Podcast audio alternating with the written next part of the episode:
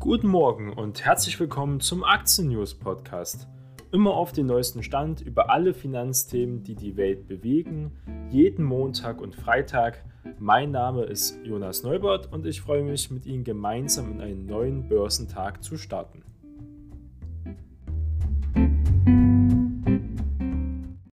Wir starten jetzt gemeinsam in die neue Woche. Heute ist Montag, der 25. Januar.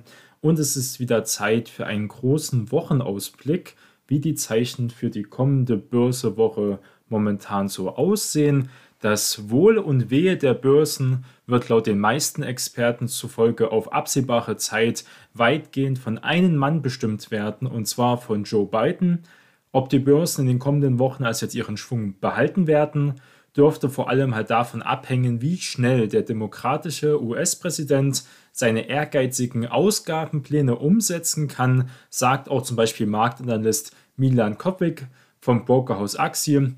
Biden will mit einem knapp 2 Billionen Dollar schweren Hilfspaket den wirtschaftlichen Folgen der Coronavirus-Pandemie abfedern und damit auch die Konjunktur ankurbeln und natürlich umso mehr Geld auch wieder für den Aktienmarkt bereithalten.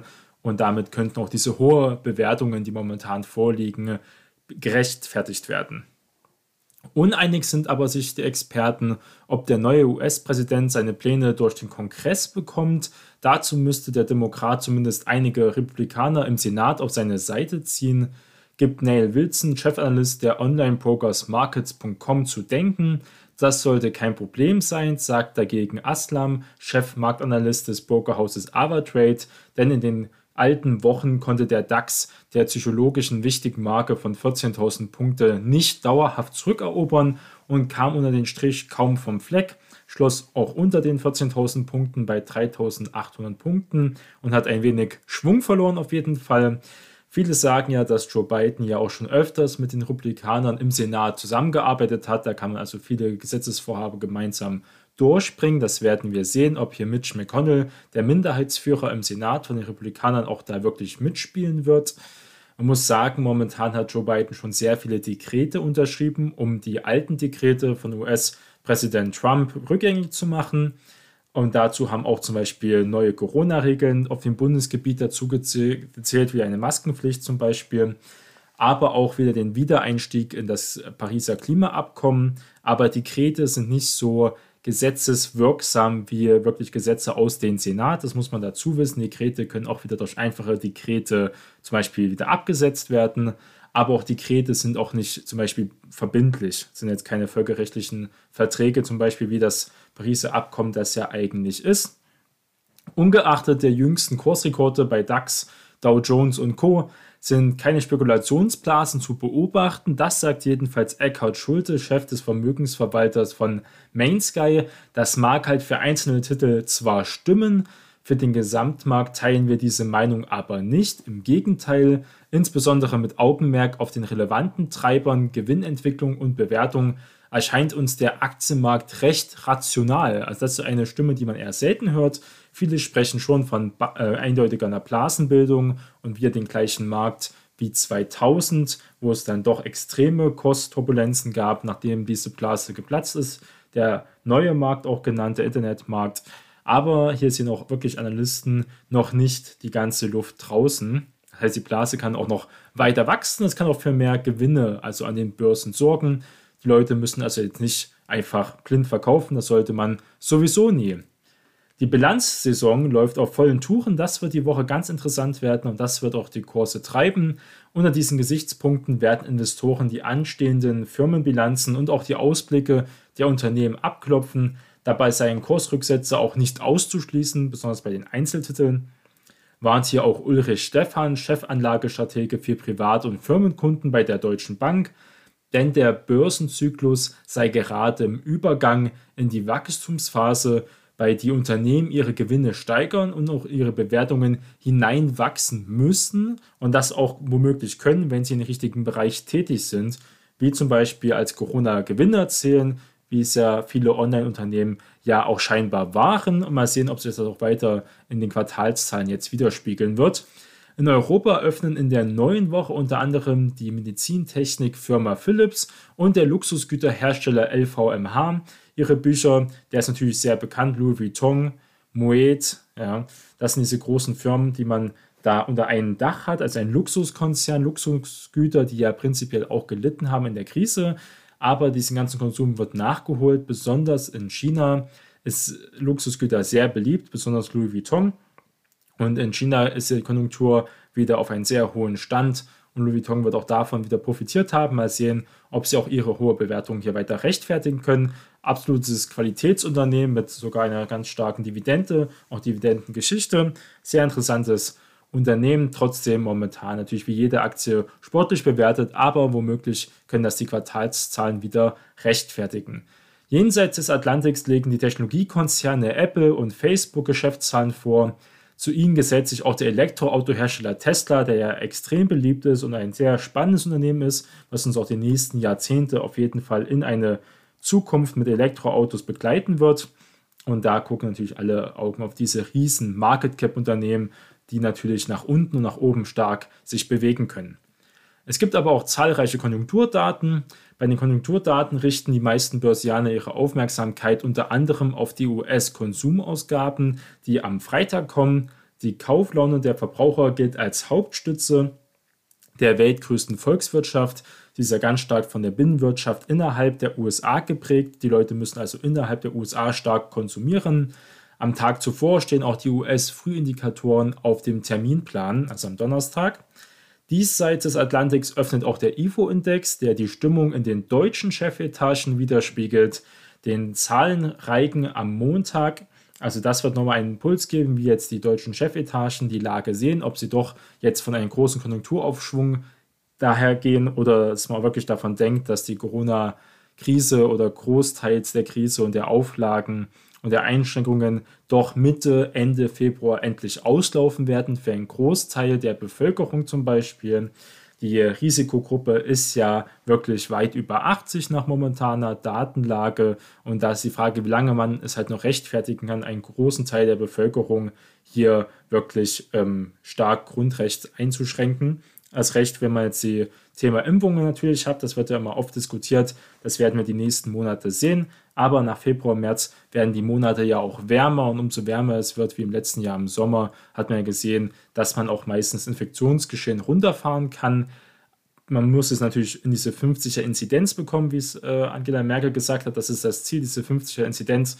Und da sind wir noch weit, weit entfernt. Werden wir also die nächsten Monate weiter beobachten. Trotzdem wird auch die Chefetage darauf drängen müssen, dass die Konjunktur angekurbelt wird und dass auch nicht nur die großen Unternehmen, sondern auch jetzt die kleinen Einzelhändler endlich wieder öffnen können und dass die Leute auch aktiv konsumieren, nicht nur im Onlinehandel, sondern auch im stationären Handel.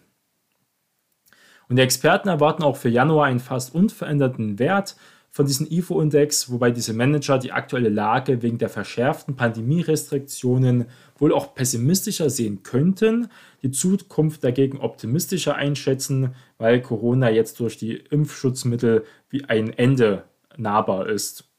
Werden wir sehen, wir haben ja auch die Homeoffice-Pflicht, mehr oder weniger Pflicht, das ist ja meine Empfehlung von den Sachstand momentan. Auch wenn Kontrollen angekündigt wurden im Betrieb, wird das wahrscheinlich nicht durchgesetzt werden. Das geht auch gar nicht. Das ist alles auf mehr oder weniger freiwilliger Basis. Die meisten Unternehmen dies ja schon können. Ohne größere Probleme machen dies ja auch schon Homeoffice. Und ähm, ob das das Unternehmen jetzt stärken oder schwächen wird, das sei dahingestellt. Das macht jetzt keinen großen Unterschied. Wir werden also sehen, wie der IFO-Index ausfallen wird. Das wird am Montag für den DAX erstmal ein schönes Stimmungsbild abgeben. Wenig Impulse erwarten Experten von den geldpolitischen Beratungen der Fed am Mittwoch.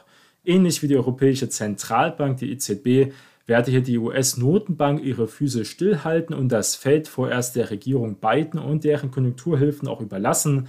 Das erwartet jedenfalls auch der Commerzbank Volkswirt Bernd Weitensteiner. Also ein voller Terminkalender, muss man wirklich sagen, mit großen Konjunkturdaten, mit der FED. Es ist alles dabei, IFO-Index, US-Konsumausgaben, die hier wirklich interessant werden. Die großen Bilanzsaison, auf die Bilanzsaison noch ein paar große Namen zu sagen. Also morgen haben wir, wie gesagt, Philips mit der bekannteste Wert in diesem Bereich. Aber am Dienstag geht es dann richtig los, auch mit Microsoft, mit Visa, mit Johnson Johnson, mit Verizon, Novartis, Next Era Energy, Texas Instrument, auch Starbucks AMD, American Express, also ganz große Unternehmen, die auch ähm, viele Anleger stark gewichtet haben, 3M, Lockheed, also eine sehr, sehr ähm, ereignisreiche Woche, muss man sagen, der Dienstag besonders. Und dann kommt Knüppelhart am Mittwoch. Das wird auf jeden Fall die Märkte bewegen, besonders die Nasdaq. Und zwar haben wir Apple mit den Quartalszahlen vom ersten Quartal, Tesla mit Quartalszahlen aus dem vierten Quartal 2020, Facebook, ATT, äh, Boeing ist auch mit dabei, Striker, also ganz große Namen in diesen Bereichen. ServiceNow ist noch hier zu nennen. Das wird also wirklich das Hauptaugenmerk sein, wie diese Zahlen ausfallen. Und das wird die Börsen auch weiter mit bestimmen. Geht es hier um BioNTech und Partner Pfizer und dem britisch-schwedischen Unternehmen AstraZeneca. Jetzt an den Kragen könnte man sich fragen, wenn man am Wochenende die Nachrichten verfolgt hat. Die EU will jetzt den Druck auch weiter erhöhen, nachdem bekannt wurde, dass Lieferverzögerungen den Impfplan gefährden. EU-Ratspräsident Charles Michel erwägt sogar die Nutzung juristischer Mittel. Es drohen enorme Schäden. Ob das so eine gute Idee ist, gucken wir uns mal ein bisschen genauer an. Die EU warnt die Hersteller von Corona-Impfstoffen angesichts von Lieferverzögerungen vor möglichen Konsequenzen. Wir erwarten, dass die von den Pharmaunternehmen bestätigten Verträge auch eingehalten werden, sagt EU-Ratspräsident Charles Michel am vergangenen Sonntag im französischen Center Europe One. Und die Einhaltung der Verträge zu gewährleisten, könnte die EU auch juristische Mittel nutzen. Also man droht hier eindeutig mit Klagen. Also gibt es hier schwere Vertragsverletzungen, da könnte man natürlich auch großen Schadensersatz verlangen. Nach den Lieferproblemen bei Pfizer BioNTech hatten am vergangenen Woche der britisch-schwedische Konzern AstraZeneca angekündigt, zunächst weniger Dosen an die EU abzugeben, als geplant war. Die Zulassung dieses Impfstoffs wird auch in Kürze erwartet. Wenn sich die Reduzierung der im ersten Quartal zu verteilten Dosen um 60 Prozent bestätigt, würde das bedeuten, dass in Italien 3,4 Millionen Dosen statt 8 Millionen geliefert würden schrieb zum Beispiel der Jurist Conte. Gesundheitsminister Roberto Sapresa hatte mit AstraZeneca auch gesprochen. Conte kündigte den Einsatz rechtlicher Instrumente schon an. Also Italiener sind schon äh, ganz dabei, wie man es bei Pfizer BioNTech auch schon tue. Rom will auch Druck machen zur Einhaltung der Verträge. Diese Verlangsamung der Lieferung stellen schwere Vertragsverletzungen dar, die in Italien und auch in anderen europäischen Ländern zu enormen Schäden verursachen, so der äh, Jurist konnte. Zeitweise also weniger Impfstoff geliefert als geplant, ist hier die Hauptaussage. Nach der Pharmaunternehmen-Kooperation aus BioNTech, den Mainzer Unternehmen und Pfizer, den US-Unternehmen, hatte am Freitag ja auch der Hersteller AstraZeneca, ein Großteil britisches, aber auch schwedisches Unternehmen, äh, weniger Impfstoff liefern zu können, angekündigt, als ursprünglich ja geplant war. Grund sei eine geringere Produktion an einem Standort in der europäischen Lieferkette, hieß es. Nach Angaben aus der EU-Kommission soll es nun an diesem Montag ein weiteres Treffen des Lenkungsausschusses zur EU-Impfstrategie zur Verzögerung geben. Man verstehe, dass es Probleme geben könne, erklärte hier Michel auch am vergangenen Sonntag. Es brauche aber Klarheit über die Gründe. So habe Pfizer anfangs Verzögerungen an Impfstofflieferungen von mehreren Wochen angekündigt. Nachdem man mit der Faust auf den Tisch gehauen habe, sei es dann aber nur noch um eine Woche gegangen zum Beispiel. Also da ist schon viel im Argen. Die USA zum Beispiel, andere Länder stehen da viel besser da. Israel zum Beispiel. Man muss aber auch ganz klar sagen, dass diese Länder sich auch viel frühzeitiger Deals gemacht haben, mit den Unternehmen Verträge geschlossen haben, mit AstraZeneca, aber besonders auch mit Pfizer und BioNTech. Da wurde viel schneller Vertrauen und auch Geld investiert, muss man ganz klar sagen. Das ist eine reine Geldfrage. Und die EU hat sich extrem lange gezögert und dann erst für BioNTech und Pfizer entschieden. Davor wurde oft mit Sanofi und anderen Unternehmen geliebäugelt, die bis jetzt noch gar keinen Impfstoff zur Verfügung haben. Und weil Amerika natürlich auch andere Lieferketten hat, besonders weil Pfizer ja auch ein amerikanisches Unternehmen ist, ein großer amerikanischer Pharmakonzern ist, sieht es da logistisch und auch finanziell viel besser aus. Aus unternehmenstechnischer Sicht kann man das verstehen. Als Europäer ist es natürlich sehr bedauerlich. Die EU-Kommission will also auf Zuverlässigkeit hier wirklich dringen, auf Vertragsvertrautheit. Die EU-Gesundheitskommissarin Stella Kyriakides hatte zuvor mitgeteilt, es gebe in der Kommission und auch in Mitgliedstaaten große Unzufriedenheit über von AstraZeneca angekündigte Lieferverzögerungen im ersten Quartal. Also es ist halt nicht nur Pfizer und BioNTech, es ist ein größeres Problem. AstraZeneca ist auch noch ohne Zulassung in der EU. Das soll aber bald kommen. Womöglich wird auch da Druck gemacht, was aber natürlich äh, nicht ganz rechtens wäre. Also, die EU-Ratspräsident hält momentan das Ziel für schwer zu realisieren, wirklich so schnell seine Impfdosen zu bekommen. Es sind ja Verträge, insgesamt äh, sechs Verträge sind geschlossen, über 2,3 Milliarden Dosen künftiger Impfstoffe. Es gibt ja ganz verschiedene Impfstoffe. Es werden also ganz, ganz viele eingekauft. Sie müssen also erstmal nur produziert werden, dann müssen sie ja geliefert werden, noch gelagert werden. Alle Impfstoffe haben andere Lagerbedingungen. Manche muss man extrem kühl lagern, andere sind bei Kühlschranktemperatur haltbar. Johnson Johnson hat angekündigt, dass sein Impfstoff eine Impfung reicht. Andere sagen, wie BioNTech und Pfizer benötigt man zum Beispiel zwei Impfungen. Das muss man ja auch alles mit einberechnen, wenn man diese Impfungen bestellt zum Beispiel und auch wenn man sie dann verteilt. Das bringt ja nichts, wenn man eine Person impft zum Beispiel mit BioNTech und Pfizer Impfstoff und danach kann man sie jetzt nicht einfach mit einem anderen Impfstoff da einfach dazu impfen, und hinzu kommt, was man nicht vergessen darf, ist ja auch der Punkt, dass die zweite Impfung auch zeitnah erfolgen muss. Man kann jetzt nicht alle Leute einmal impfen und dann die zweite Impfung so lange hinauszögern. Also gibt es schon viele Probleme, was natürlich auch prinzipiell schlechte Nachrichten sind für alle Leute, die hoffen, dass wir endlich aus dieser Corona-Krise schnellstmöglich zurück in die Normalität kehren können. Dafür brauchen wir eine große Impfstoffbereitschaft und Impfbereitschaft besonders dass wir hier endlich diese sogenannte Herdenimmunität erreichen können oder jedenfalls hier die Grundrechtseinschränkungen großteils aufheben können. Kommen wir mal zu Tesla. Eine eher schlechte Nachricht und zwar gibt es hier ein paar Sicherheitsrisiken und zwar geht es um einen Rückruf von 158.000 Fahrzeuge und das ist nicht das einzigste. Gucken wir uns das mal ein bisschen genauer an. Wie die Bild am Sonntag berichtet hatte, ermittelt jetzt auch das Kraftfahrtbundesamt, auch kurz KBA, gegen den Automobilkonzern Tesla. Die Kalifornier sollen aufgefordert worden sein, den KBA Informationen über mögliche Sicherheitsrisiken im Zusammenhang mit den in früheren Modellen verbauten Touchscreen-Bildschirmen zu liefern. Es geht um Modelle von 2012 bis 2018, also Model S und Model X also schon ein bisschen länger her. Trotzdem sind die ja natürlich auf den Straßen noch aktiv. Also es geht um den Touchscreen-Bildschirm, der bei Tesla sehr groß ist. Ähm, aber da gibt es also technische Probleme. Tesla sagt, es ist einfach nur eine Abnutzung, Komponente aufgrund von Verschleiß, die versagen einfach. Das ist natürlich sehr schlecht, wenn man über diesen Bildschirm großteils das ganze Auto bedient. Es gibt nichts viel anderes. Tesla ist als Entrepreneur sehr simpel ausgestattet. Man hat diesen großen Bildschirm und sonst ist es sehr einfach. Und das macht den ganzen Charme auch an den Auto aus. Da gibt es also Probleme mit den Sicherheitsrisiken der Verkehrsbehörde NHTSA aus der USA zum Beispiel, wo es diesen Rückruf gab wegen einer anderen Gelegenheit. Da muss man wirklich gucken, wie darauf Tesla reagiert. Das ist alles noch nicht rechtlich verbindlich. Das sind alles Empfehlungen, dass Tesla sich um dieses Problem kümmern muss. Es ist jetzt nicht so, dass Tesla wirklich so viele Autos erstmal zurückrufen muss. Womöglich finden sie eine Lösung, ja, wie es ein Update geben kann, wie es eine Nachlieferung ähm, verstatten kann. Aber auf jeden Fall sieht man, dass auch Tesla auch mit solchen Produktionsproblemen noch zu kämpfen hat, wie jeder große Autobauer, also Tesla muss man ganz klar mit VW und BMW vergleichen, auch wenn viele Leute sagen, dass Tesla ja das Nonplusultra ist. In manchen Bereichen ist das Tesla auf jeden Fall, aber noch lange nicht in allen Bereichen, auch nicht hier in den Fertigungsbereichen. Kommen wir zu Palantir. Und da ähm, freuen sich sehr viele Anleger. Und zwar am Freitag. Manche haben sich vielleicht auch die verwundert die Augen gerieben. Die Anteilsscheine des Software-Spezialisten Palantir legten eine furiose Rallye hin. Am Ende stand ein Kursplus von über 25% zu Buche. Unglaublich. Und das, obwohl dem Kursanstieg keine nennenswerte News vorausging. Tatsächlich ist dieser Kursanstieg wohl auf das bullische äh, Sentiment der Marktteilnehmer zurückzuführen.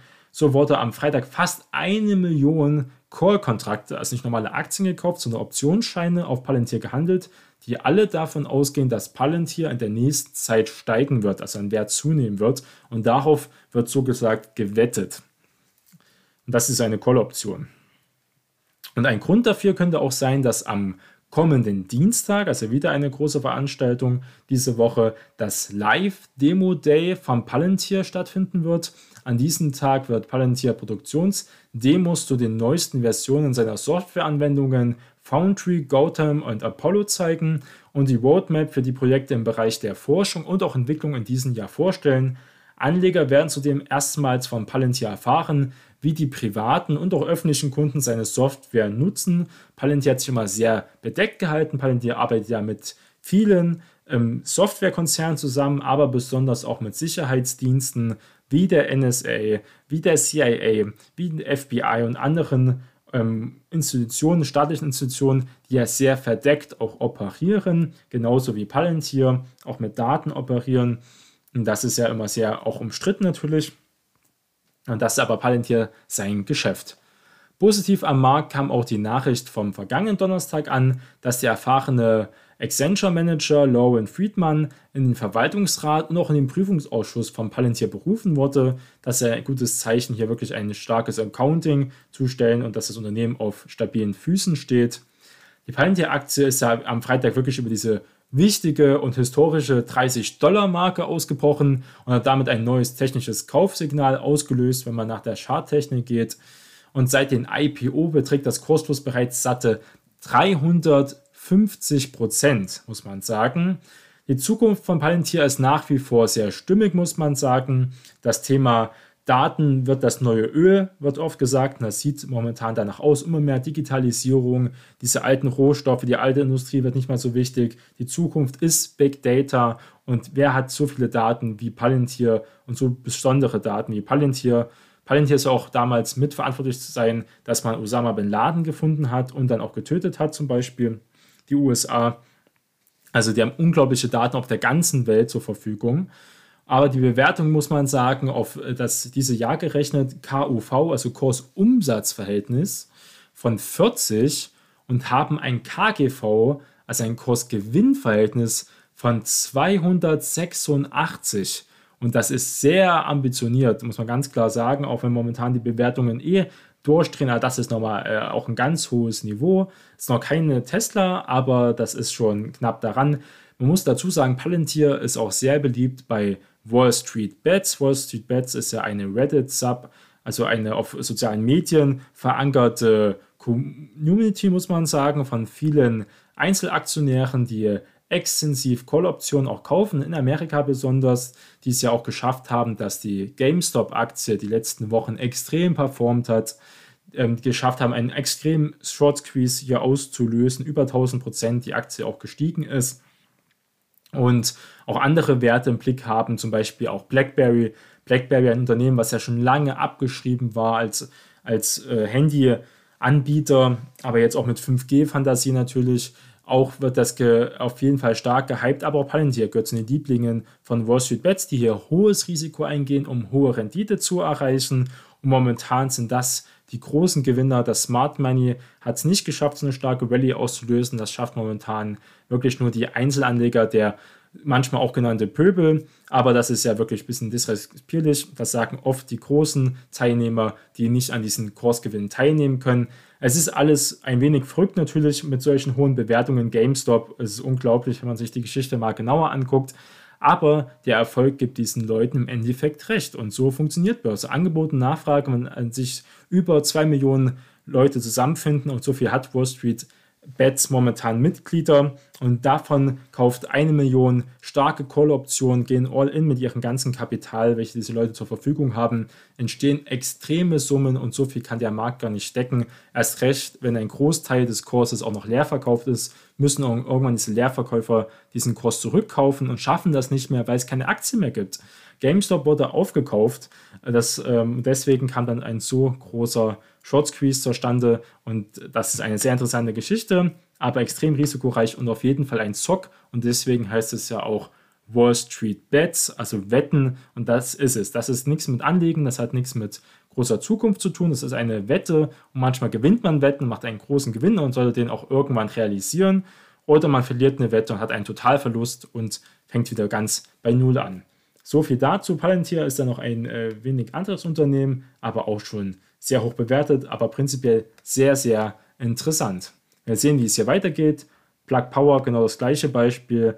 Hat man gesehen, wie lange so eine Rallye auch anhalten kann und von Plug Power ist auch noch nicht ganz vorbei. Konsolidiert ja momentan, aber auf sehr hohem Niveau.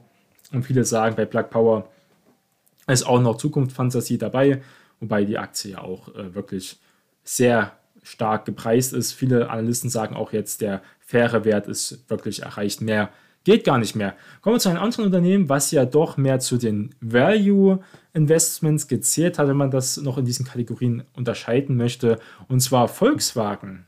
Und man sagt diesen schönen Spruch, Diamanten werden nur unter Druck gemacht.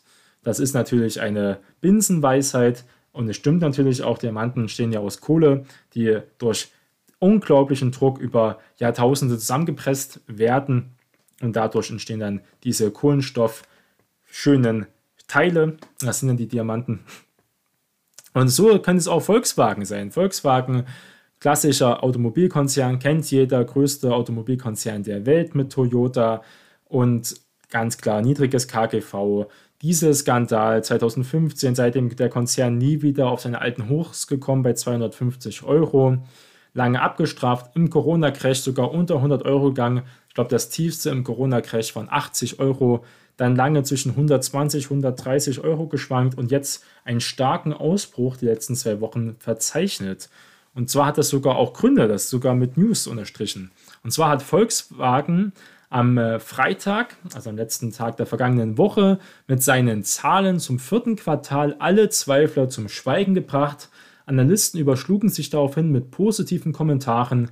Von einem Diamant war die Rede, vom besten Quartal der Geschichte sprachen sogar manche. Die Aktie legte daraufhin deutlich zu und stieg auch sogar auf Vor-Corona-Krisenniveau. Also ein extrem starker Sprung.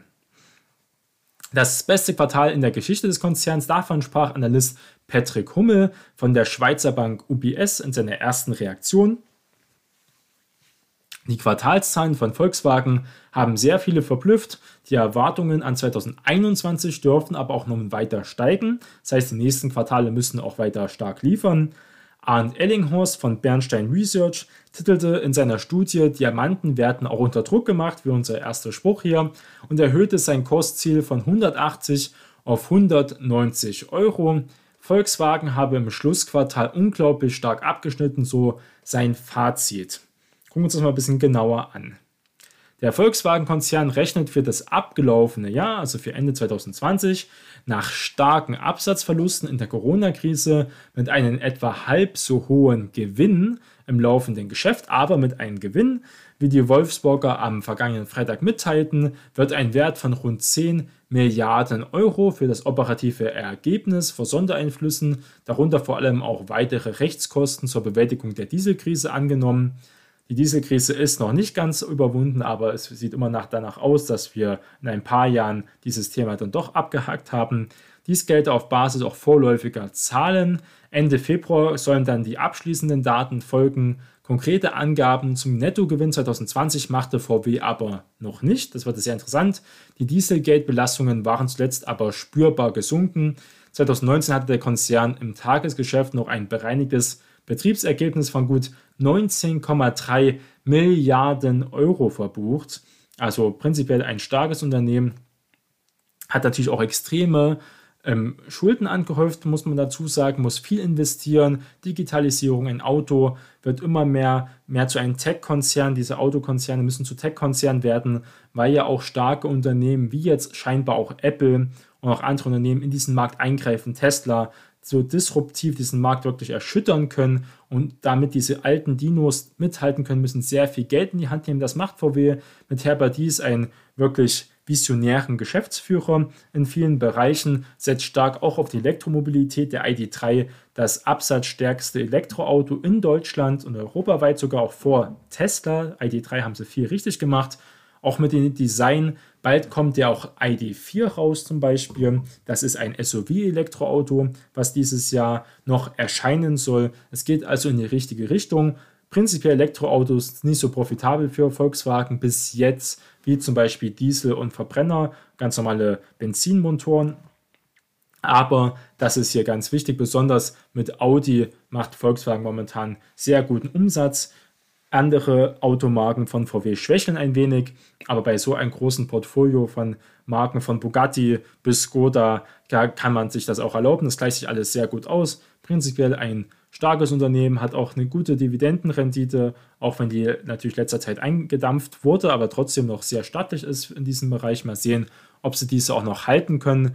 Momentan wirklich gut gelaufen. Mal sehen, ob sich dieser Wert noch so weiter halten kann. Bei 165 Euro. Vielleicht sehen wir auch noch mal unter 150 Euro. Mal sehen, nach so starken Zahlen. Das ist zweifelhaft, aber wenn der Börsenwind beim DAX noch mal ein bisschen drehen könnte, wäre da noch mal eine Möglichkeit, hier vielleicht einzusteigen als eine Idee. Das muss natürlich jeder selbst entscheiden. Das soll es auch für heute gewesen sein. Ich bin gespannt auf die Quartalsaison und wir hören uns dann am Freitag wieder. Mal sehen, was die Unternehmen dann alles geliefert haben.